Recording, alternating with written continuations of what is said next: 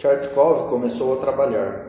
Instalou seu modelo. Refletiu por instantes. Tomou os seus pontos de referência, pontuando o ar com o pincel. Fechou um dos olhos. Afastou-se ligeiramente para melhor avaliar o efeito. Ao término de uma hora, concluída a seu juízo a fase preparatória, começou a pintar. Inteiramente absorto por sua obra. Quase esqueceu a presença de seus clientes aristocráticos e logo cedeu aos seus modos de borra-tintas. Falava, soltava exclamações, ordenava, sem a menor cerimônia e com um simples movimento de pincel, que seu modelo erguesse a cabeça, o que terminou por fazer com que ela ficasse agitada e desse sinais de uma fadiga extrema. Chega por hoje, disse a mãe. Mais uns instantes, suplicou o pintor. Não, está na hora de irmos. Já são três horas, Lise. Ah, meu Deus, como está tarde! gritou ela, retirando um pequeno relógio preso com uma corrente de ouro à sua cintura. Não mais do que um minuto, implorou Tchartkov com uma voz cândida, infantil mas a senhora não parecia nem um pouco disposta a atender, naquele dia, às exigências artísticas do seu pintor. Prometeu, em contrapartida, demorar-se mais tempo da próxima vez. É muito angustiante, disse a si mesmo Tchartkov. Minha mão começava a se soltar. Lembrou-se de que, em seu ateliê, na ilha Basile, ninguém interrompia seu trabalho. Nikita mantinha a pose indefinidamente e chegava até a dormir na mesma posição. Abandonou, despeitado, o pincel e a palheta e se entregou à contemplação de sua tela. Um cumprimento da grande senhora tirou-o do seu devaneio. Precipitou-se em acompanhar as visitas até a porta da casa. Nas escadas, foi autorizado a visitá-las. Convidado para um jantar na semana seguinte, Retornou à sua casa mais tranquilo, inteiramente conquistado pelo charme da grande dama. Até aquele momento, havia considerado aqueles seres como inacessíveis, unicamente criados e colocados no mundo para rodar em seus belos veículos, com cocheiros e criados de pé e em grande estilo, não concedendo aos pobres pedestres mais do que olhares indiferentes. E eis que uma destas nobres criaturas havia estado em sua casa para lhe encomendar o retrato de sua filha e convidá-lo a visitar sua aristocrática residência. Uma alegria delirante invadiu-o. Para festejar este grande acontecimento, ofertou a si mesmo um bom jantar. Passou uma noitada festejando e novamente atravessou a cidade num landau, como sempre sem qualquer necessidade. Nos dias seguintes, não conseguiu se interessar por seus trabalhos em andamento. Não fazia mais do que se preparar, esperando o momento em que alguém iria bater a porta. Enfim, a grande dama e sua pálida criança chegaram. Fez com que sentassem, aproximou a tela, desta vez com desenvoltura e pretensões à elegância, e começou a pintar. O dia ensolarado, a claridade viva permitia-lhe perceber sobre seu frágil modelo certos detalhes que, traduzidos para a tela, emprestariam um grande valor ao retrato. Compreendeu que, caso conseguisse reproduzi-los com a mesma perfeição com que lhes eram oferecidos pela natureza, faria alguma coisa de extraordinário. Seu coração começou mesmo a bater ligeiramente quando sentiu que iria exprimir aquilo que ninguém antes dele tinha sido capaz de perceber. Entregou a sua entregue a sua obra, novamente esqueceu-se da origem nobre de seu modelo ao ver estes traços tão delicados, inteiramente entregues a seu pincel, esta carne maravilhosa, um tanto diáfana, ele quase se sentia desfalecer. Pensava em captar a mais sutil nuança, um leve reflexo amarelo, uma mancha azulada quase invisível sob os olhos, e já copiava uma pequena espinha colocada sobre a testa, quando escutou atrás de si a voz da mamãe. Mas não, vamos lá, porque isso é inútil. Ademais, me parece que em certos lugares o Senhor fez amarelado demais, e aqui, veja, parecem pequenas pintas escuras.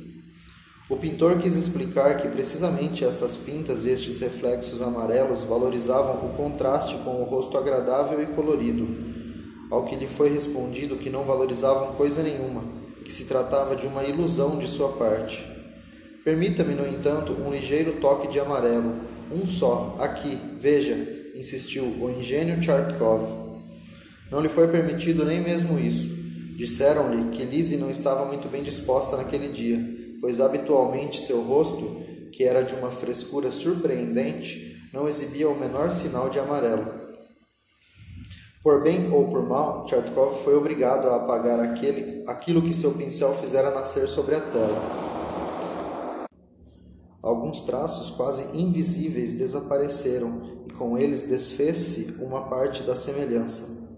Começou a imprimir ao quadro aquela nota mecânica que se pinta de memória e transforma os retratos de seres vivos em figuras friamente irreais, semelhantes a modelos de desenho mas o desaparecimento dos tons desagradáveis satisfizeram plenamente a nobre senhora. Ela fez questão de lembrar, no entanto, sua surpresa com o tempo que aquele trabalho estava ocupando. Haviam dito que Tchartkov concluía seus retratos em duas sessões. O artista não encontrou o que dizer. Largou seu pincel e, quando precisou acompanhar as damas até a porta, permaneceu por longo tempo imóvel e pensativo diante de sua tela. Reviu com uma dor estúpida as nuances leves que havia captado e depois apagado com pinceladas impiedosas. Tomado por estas sensações, afastou o quadro e foi procurar uma cabeça de psique que havia esboçado há algum tempo e depois abandonado num canto. Tratava-se de uma figura desenhada com arte, mas fria, banal, convencional. Retomou-a agora com a intenção de nela fixar os traços que conseguiu observar em sua visitante aristocrata e que estavam aprisionados em sua memória. Conseguiu de fato transportá-los para a tela na forma depurada que lhe imprimem os grandes artistas, os quais, embora impregnados de natureza, dela se distanciam para recriá-la. Psique pareceu se reanimar o que não passava de uma implacável abstração se transformou pouco a pouco num corpo vivo. Os traços da jovem mundana lhe foram involuntariamente comunicados e ela adquiriu com isso aquela expressão particular que dá à obra de arte um toque de inegável originalidade. Utilizando de detalhes, Chartkov parecia ter conseguido liberar o caráter geral de seu modelo. Seu trabalho o apaixonava entregou-se inteiramente a ele durante vários dias, e as duas senhoras o desconcertaram. Antes que ele tivesse tempo de esconder o quadro, elas bateram palmas e deram gritos de alegria. Lise, Lise, ah, que semelhança! Soberbo, soberbo! Que bela ideia teve ao vesti-la com roupas gregas! Ah, que surpresa! O pintor não soube como afastá-las daquele equívoco. Sem jeito, abaixando os olhos, ele murmurou: É psique. Psique, ah, encantador, disse a mãe, brindando-o com um sorriso que foi imitado pela filha. Não é, Lise, que não poderia estar melhor como psique? Que ideia deliciosa, mas que arte! Poderíamos dizer que se trata de um corrédio. Bem que eu ouvira falar muito do senhor, li muito a seu respeito, mas, devo admitir, não sabia que tinha um talento de tal porte. Vamos, é preciso que faça também o meu retrato. Evidentemente, a boa senhora se via também sob os traços de alguma psique. Tanto pior, Tchartkov disse a si mesmo, já que não querem ser dissuadidas. Psique passará pelo que desejam. Tenha a bondade de sentar por um momento, disse ele. Tenho alguns retoques a fazer. Ah, temo que o senhor ela está tão semelhante? Entendendo que sua apreensão estava ligada sobretudo aos tons amarelos, o pintor apressou-se em acalmar as damas. Queria apenas sublinhar o brilho e a expressão dos olhos. Na realidade, eles sentiam um embaraço extremo e, temendo que não censurassem sua insolência, procurou levar a semelhança o mais longe possível.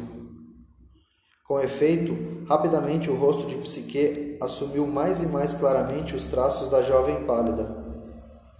Basta, disse a mãe, temendo que a semelhança não ficasse tão perfeita. Um sorriso, o dinheiro, cumprimentos, cumprimentos, um aperto de mão bastante cordial, um convite para jantar. Em resumo, mil cumprimentos lisonjeiros pagaram ao pintor por seus sofrimentos. O retrato foi uma sensação. A dama mostrou-o a seus amigos. Todos admiraram, não sei que um leve rubor lhes viesse às faces.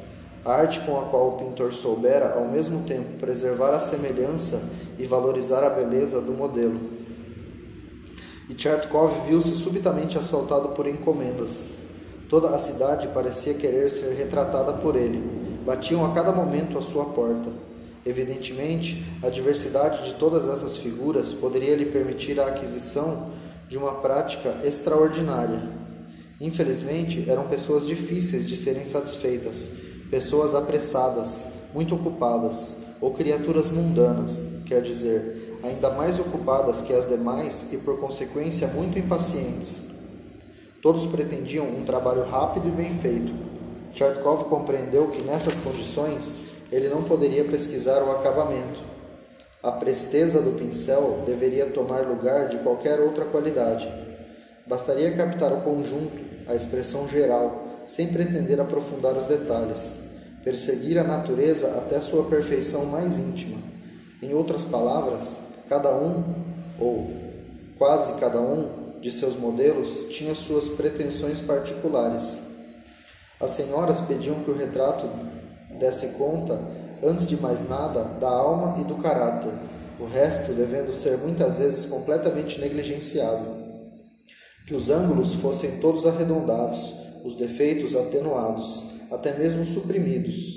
Em resumo, que o rosto não conseguisse provocar um impacto fulminante, inspirasse ao menos a admiração se não conseguisse provocar um impacto fulminante, inspirasse ao menos admiração. Além do mais, elas assumiam, ao se instalar para a pose, expressões armadas que desconcertavam Chartkov. Uma se fazia de sonhadora, outra de melancólica. Para afinar a boca, uma terceira espremia os lábios a ponto de dar a impressão de um ponto com a dimensão de uma cabeça de alfinete. Elas não deixavam, no entanto, de exigir dele a semelhança, o ar natural, a ausência de afetação. Os homens não ficavam em nada atrás do sexo frágil. Este queria se ver com um porte enérgico de cabeça, aquele outro com olhos erguidos na direção do céu, com um ar inspirado. Um tenente da guarda queria que seu olhar fizesse pensar em Marte um funcionário que seu rosto exprimisse no mais alto grau a nobreza unida à retidão. Sua mãe deveria apoiar-se sobre um livro no qual estariam inscritas sua mão. Bem visíveis estas palavras. Eu sempre defendi a verdade. De início, estas exigências perturbavam Tchertkov. Impossível satisfazê-las seriamente num lapso de tempo tão curto mas logo ele compreendeu do que se tratava e parou de inquietar-se. Duas ou três palavras bastavam para que entendesse o desejo do modelo. Aquele que desejava ser Marte o seria. Aquele que pretendia fazer o papel de Byron outorgava uma pose e um porte de cabeça byronianas. Se uma dama desejasse ser Corina, Ondina, Aspásia ou Deus sabe lá o que, ele o concedia de imediato. Tomava apenas o cuidado de acrescentar uma dose suficiente de beleza, de distinção, o que, todos o sabem, não estraga nunca as coisas e pode perdoar ao pintor até mesmo a falta de semelhança. A espantosa presteza de seu pincel acabou por surpreender a ele mesmo. Quando seus modelos declaravam-se naturalmente encantados e proclamavam seu gênio por todos os lados. Chartkov tornou-se então, sob todos os aspectos, um pintor da moda. Jantava à direita e à esquerda, acompanhava as senhoras às exposições, mesmo às caminhadas, vestia-se como um dandy. Afirmava publicamente que um pintor pertence à sociedade e não deve abrir mão de sua posição. Os artistas estavam muito enganados em se vestir como maltrapilhos, ignorar as boas maneiras, faltando inteiramente com a educação. Ele emitia agora juízos fulminantes sobre a arte e os artistas. Elogiava-se demasiado os velhos mestres. Os pré-rafaelistas não pintaram mais do que equívocos. A pretendida santidade de suas obras não existe fora da imaginação daqueles que as contemplam. O próprio Rafael não é tão excelente assim, e somente uma tradição muito bem enraizada garante a celebridade de um bom número de seus quadros. Michelangelo é totalmente desprovido de graça. Este fanfarrão não pensava senão em ostentar sua ciência da anatomia. O brilho, o poder do pincel e do colorido são apanágios exclusivos do nosso século. Por uma transição bastante natural, Tchertkov chegava a ele próprio. Não, dizia ele, eu não compreendo aqueles que sofrem e empalidecem debruçados sobre seu trabalho.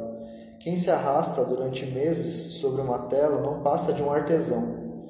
Não acreditaria jamais que tem talento. O gênio cria com audácia e rapidez. Vejam o meu caso, por exemplo. Pintei esse retrato em dois dias, essa cabeça num único dia, este em algumas horas, aquela em no máximo uma hora. Não, vejam só, não chamo de arte o que se fabrica em conta-gotas. Trata-se de um trabalho, se quiserem, mas arte de modo algum. Tais eram as tiradas que apresentava a seus visitantes. Estes, por sua vez, admiravam sua ousadia, o poder de seu pincel, aquela rapidez de execução que chegava a arrancar deles exclamações de surpresa, levando-os a trocar comentários uns com os outros. É um homem de talento, de grande talento.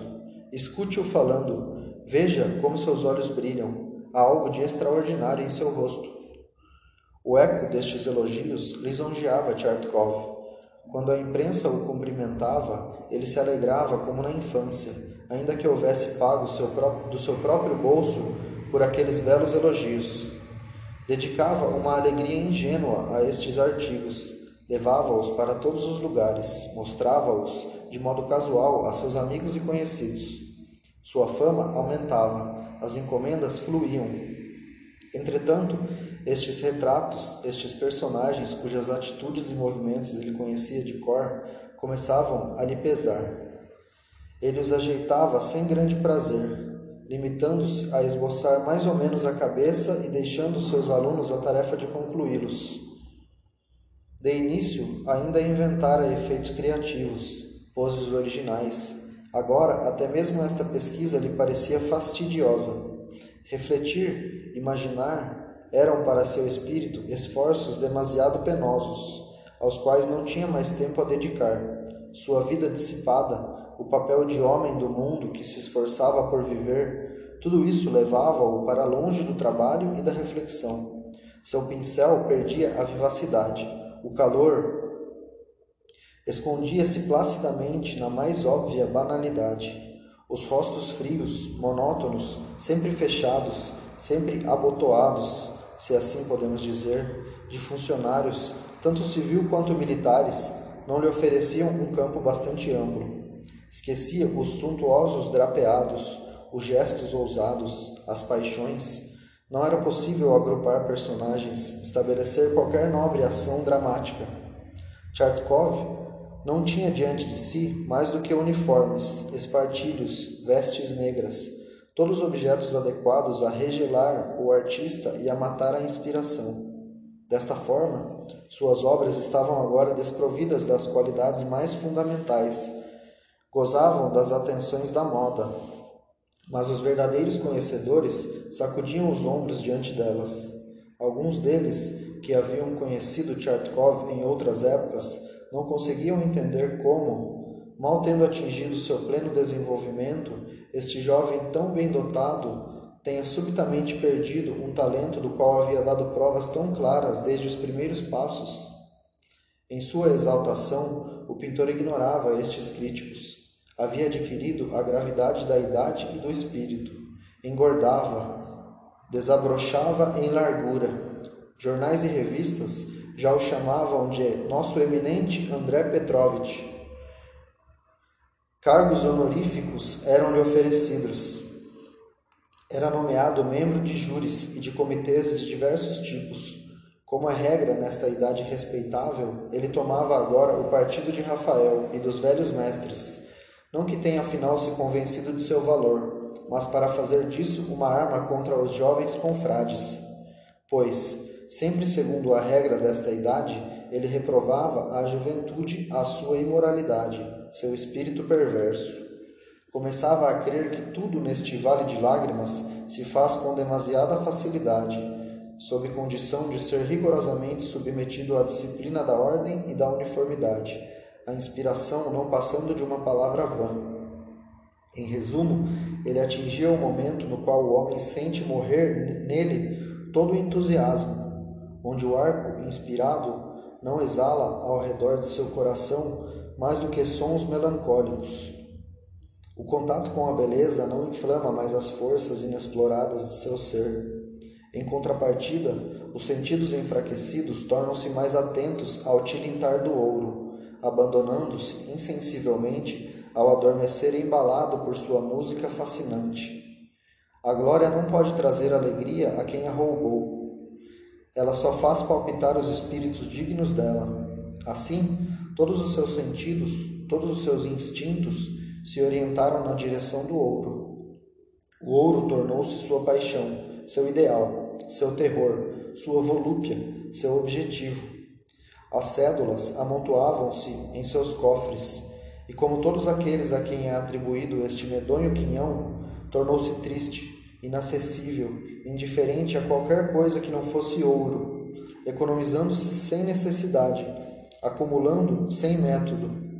Iria logo em seguida transmutar-se num destes seres estranhos, tão numerosos em nosso universo insensível, que o homem dotado de coração e de vida observa com pavor eles lembram túmulos móveis que conduzem um cadáver em seu interior, um cadáver no lugar do coração. Um acontecimento imprevisto deveria, no entanto, sacudir sua inércia, revelar todas as suas forças vivas.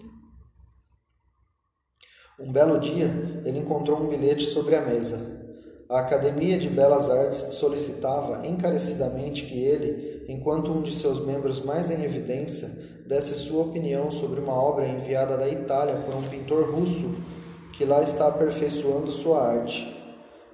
Este pintor era um de seus antigos companheiros, apaixonado desde a infância pela pintura.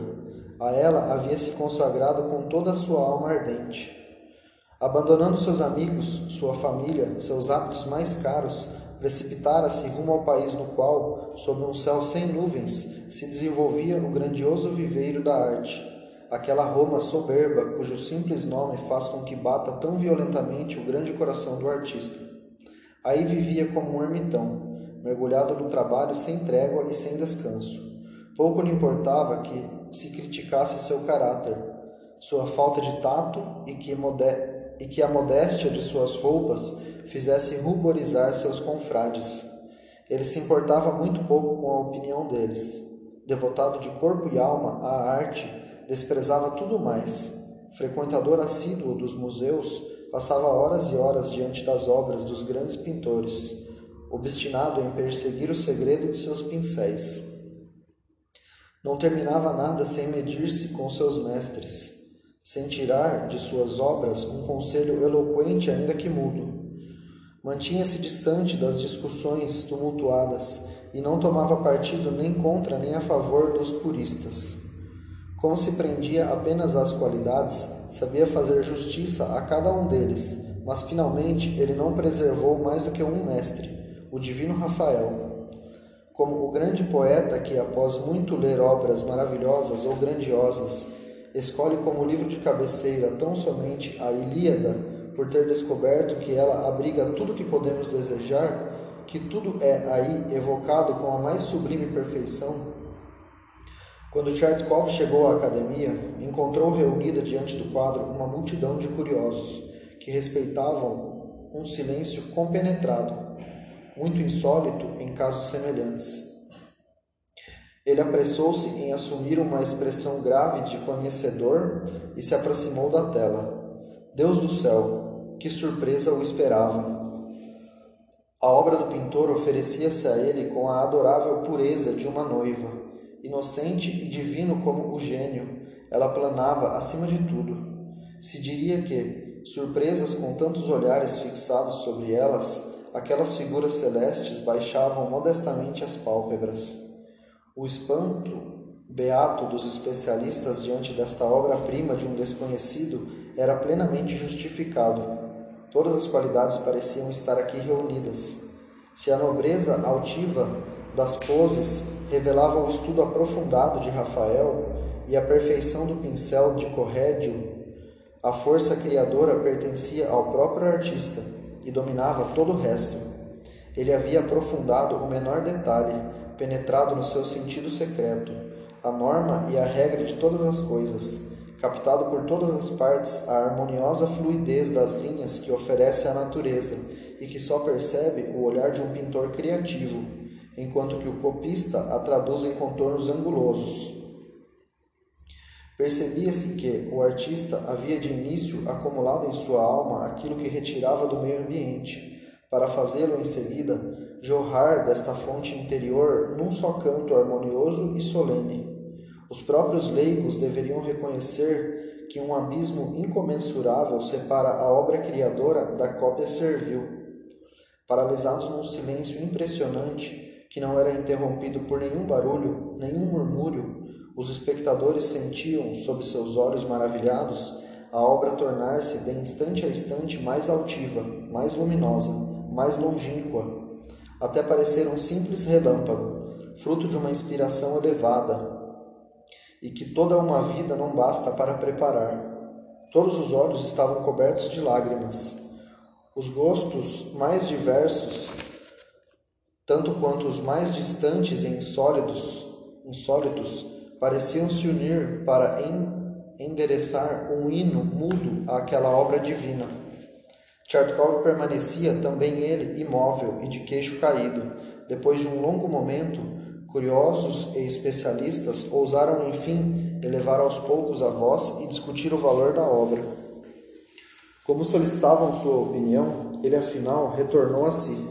Tentou assimilar a expressão entediada que lhe era habitual e emitir um daqueles julgamentos banais, caros aos pintores de alma esclerosada. Sim, evidentemente não podemos negar o talento deste pintor. Vemos que ele quis exprimir alguma coisa. No entanto, o essencial. Depois disparar à guisa de conclusão certos tipos de elogios que deixariam sem fôlego o melhor dos pintores, mas as lágrimas, aos borbotões, cortaram sua voz e ele fugiu como um demente. Ficou algum tempo imóvel, inerte, no meio do magnífico ateliê, de seu magnífico ateliê. Um instante bastara para revelar todo o seu ser. Sua juventude parecia-lhe ter sido devolvida. Os lampejos de seu talento estavam prestes a se reacender. A viseira havia caído de seus olhos. Deus, perder desta forma seus melhores anos, destruir, apagar este fogo que florescia em seu peito e que, desenvolvido em todo seu fulgor, talvez fizesse com que também ele arrancasse lágrimas de reconhecimento e matar tudo isso, matá-lo implacavelmente. Súbito e de uma só vez, os elãs, os ardores que conhecera em outros tempos, pareceram renascer das profundezas de sua alma. Tomou seu pincel, aproximou-se de uma tela. O suor de seu esforço inundava sua fronte um único pensamento animava-o, um único desejo inflamava-o, representar o anjo decaído. Nenhum tema conviria melhor a seu estado de alma, mas, infelizmente, seus personagens, suas poses, seus grupos, tudo carecia de riqueza e de harmonia. Por demasiado tempo, seu pincel e sua imaginação haviam se fechado na banalidade, haviam desdenhado demais o caminho montanhoso dos esforços progressivos, fazendo pouco caso das leis primordiais da grandeza futura, para que não soasse piedosa aquela tentativa de romper as amarras que havia imposto a si mesmo. Exasperado por este insucesso, tirou de sua frente todas as suas obras recentes, as ilustrações da moda, os retratos, os sardos de senhoras, de conselheiros de Estado, depois, após dar uma ordem para que ninguém entrasse, fechou-se em seu ateliê e mergulhou no trabalho. Foram inúteis as tentativas de manifestar a paciente obstinação de um jovem aprendiz. Tudo que nascia de seu pincel era irremediavelmente errado. A todo momento, a sua ignorância dos princípios mais elementares o paralisavam. O trabalho enregelava sua inspiração, opondo à sua imaginação uma barreira intransponível. Seu pincel voltava invariavelmente às formas já conhecidas. As mãos juntavam-se num gesto familiar. A cabeça recusava-se a qualquer pose insólita. Até as dobras dos vestidos não queriam mais se drapear sobre os corpos em atitudes convencionais. Será que em alguma ocasião eu tive talento? Terminou por se perguntar. Será que eu não me enganei? Querendo elucidar a questão, foi diretamente às suas primeiras obras, aqueles quadros que haviam pintado com tanto amor e de forma desinteressada lá no seu miserável tugúrio da ilha Basile, longe dos homens, longe do luxo, longe de todo refinamento. Enquanto os estudava atentamente, sua pobre vida de outras épocas ressuscitou diante dele. Sim, concluiu com desespero, eu tive talento. É possível ver em tudo que fiz as provas e os sinais. Paralisou-se subitamente, seu corpo tremendo da cabeça aos pés. Seus olhos haviam cruzado com um olhar imóvel, fixado sobre ele. Era o retrato extraordinário que comprara certa feita no mercado de Tchukin e do qual Tchertkov havia perdido até mesmo a lembrança, escondido que ele ficara por detrás de outras telas. Como se fosse deliberadamente, agora que havia desembaraçado o ateliê de todos os quadros da moda que o entulhavam, o retrato fatal reaparecia ao mesmo tempo que suas obras de juventude. Aquela velha história retornava à sua memória. E, quando lembrou-se de que aquela estranha esfinge havia de alguma maneira causado sua transformação, que o tesouro, tão miraculosamente recebido, fizera nascer nele as vãs cobiças funestas a seu talento, ele foi vencido por um ataque de raiva. Foi inútil ter dado em seguida um sumiço na odiosa pintura. Sua perturbação não se apaziguou. Estava transtornado por inteiro e sentia aquela assustadora tontura que corrói por vezes os talentos medíocres quando tentam inutilmente ultrapassar seus limites. Semelhante tormento pode inspirar grandes obras à juventude, mas, infelizmente, para quem passou da idade dos sonhos, não passa de uma sede estéril e que pode conduzir o homem ao crime. A inveja, uma inveja furiosa, tomou conta de Tchertkov. Quando via uma obra marcada pelo, seu, pelo selo do talento, o fel lhe subia às faces. Ele rangia os dentes e a devorava com um olhar rancoroso. O projeto mais satânico jamais concebido por um homem germinou em sua alma, e ele o executou em seguida com um ardor pavoroso. Começou a comprar tudo que a arte produzia de melhor.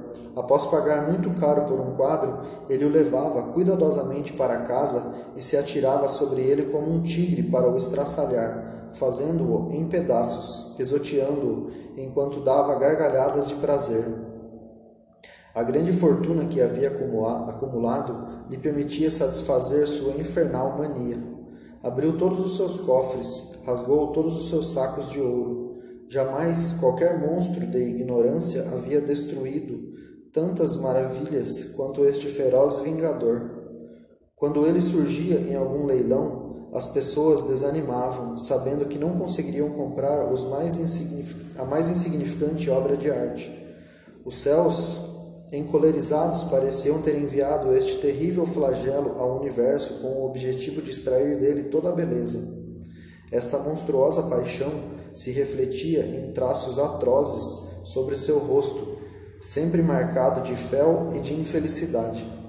Ele parecia encarnar o demônio assustador imaginado por Putin sua boca não proferia senão palavras venenosas ou anátemas eternos. Dava aos passantes a impressão de uma árpia. Quanto mais de longe o percebessem, seus próprios amigos evitavam cruzar com ele, pois, segundo julgavam, por certo iria envenenar o resto de seu dia. Por felicidade da arte e do mundo, uma existência assim tensa não poderia prolongar-se por muito tempo. Paixões doentias e exasperadas cedo arruinam os, os organismos frágeis. Os acessos de raiva tornaram-se mais e mais frequentes. Logo, uma febre maligna juntou-se à tísica galopante para, em três dias, fazer dele uma sombra. Os sintomas de uma demência incurável vieram juntar-se a estes males. Por um certo tempo, muitas pessoas não chegaram a percebê-lo. Ele acreditava rever os olhos esquecidos após tanto tempo, os olhos vivos do extravagante retrato. Todos que estavam à volta de seu leito lhe pareciam terríveis retratos. Cada um deles se desdobrava, se quadruplicava a seus olhos. Todas as paredes cobriam-se com estes quadros que o fixavam com seus olhos imóveis e vivos. Do chão ao teto não havia lugar que não estivesse coberto por olhares assustadores e, para poder abrigá-los em maior número, a peça alargava-se prolongando-se ao infinito. O médico que tentara curá-lo e que conhecia vagamente sua estranha história, procurava em vão que tipo de ligação secreta tais alucinações poderiam ter com a vida de seu paciente. Mas o infeliz já havia perdido todo o senso, exceto aquele de suas torturas, e não proferia mais do que palavras desconexas a respeito de suas abomináveis lamentações. Por fim, num derradeiro acesso, sua vida se foi e não deixou nada além de um cadáver assustador para ver isto. Para ser visto. Ninguém encontrou nada de sua imensa riqueza, mas quando descobriram inúmeras obras de arte soberbas, cujo valor ultrapassava muitos milhões, retalhadas em farrapos, compreenderam que monstruoso emprego havia feito dela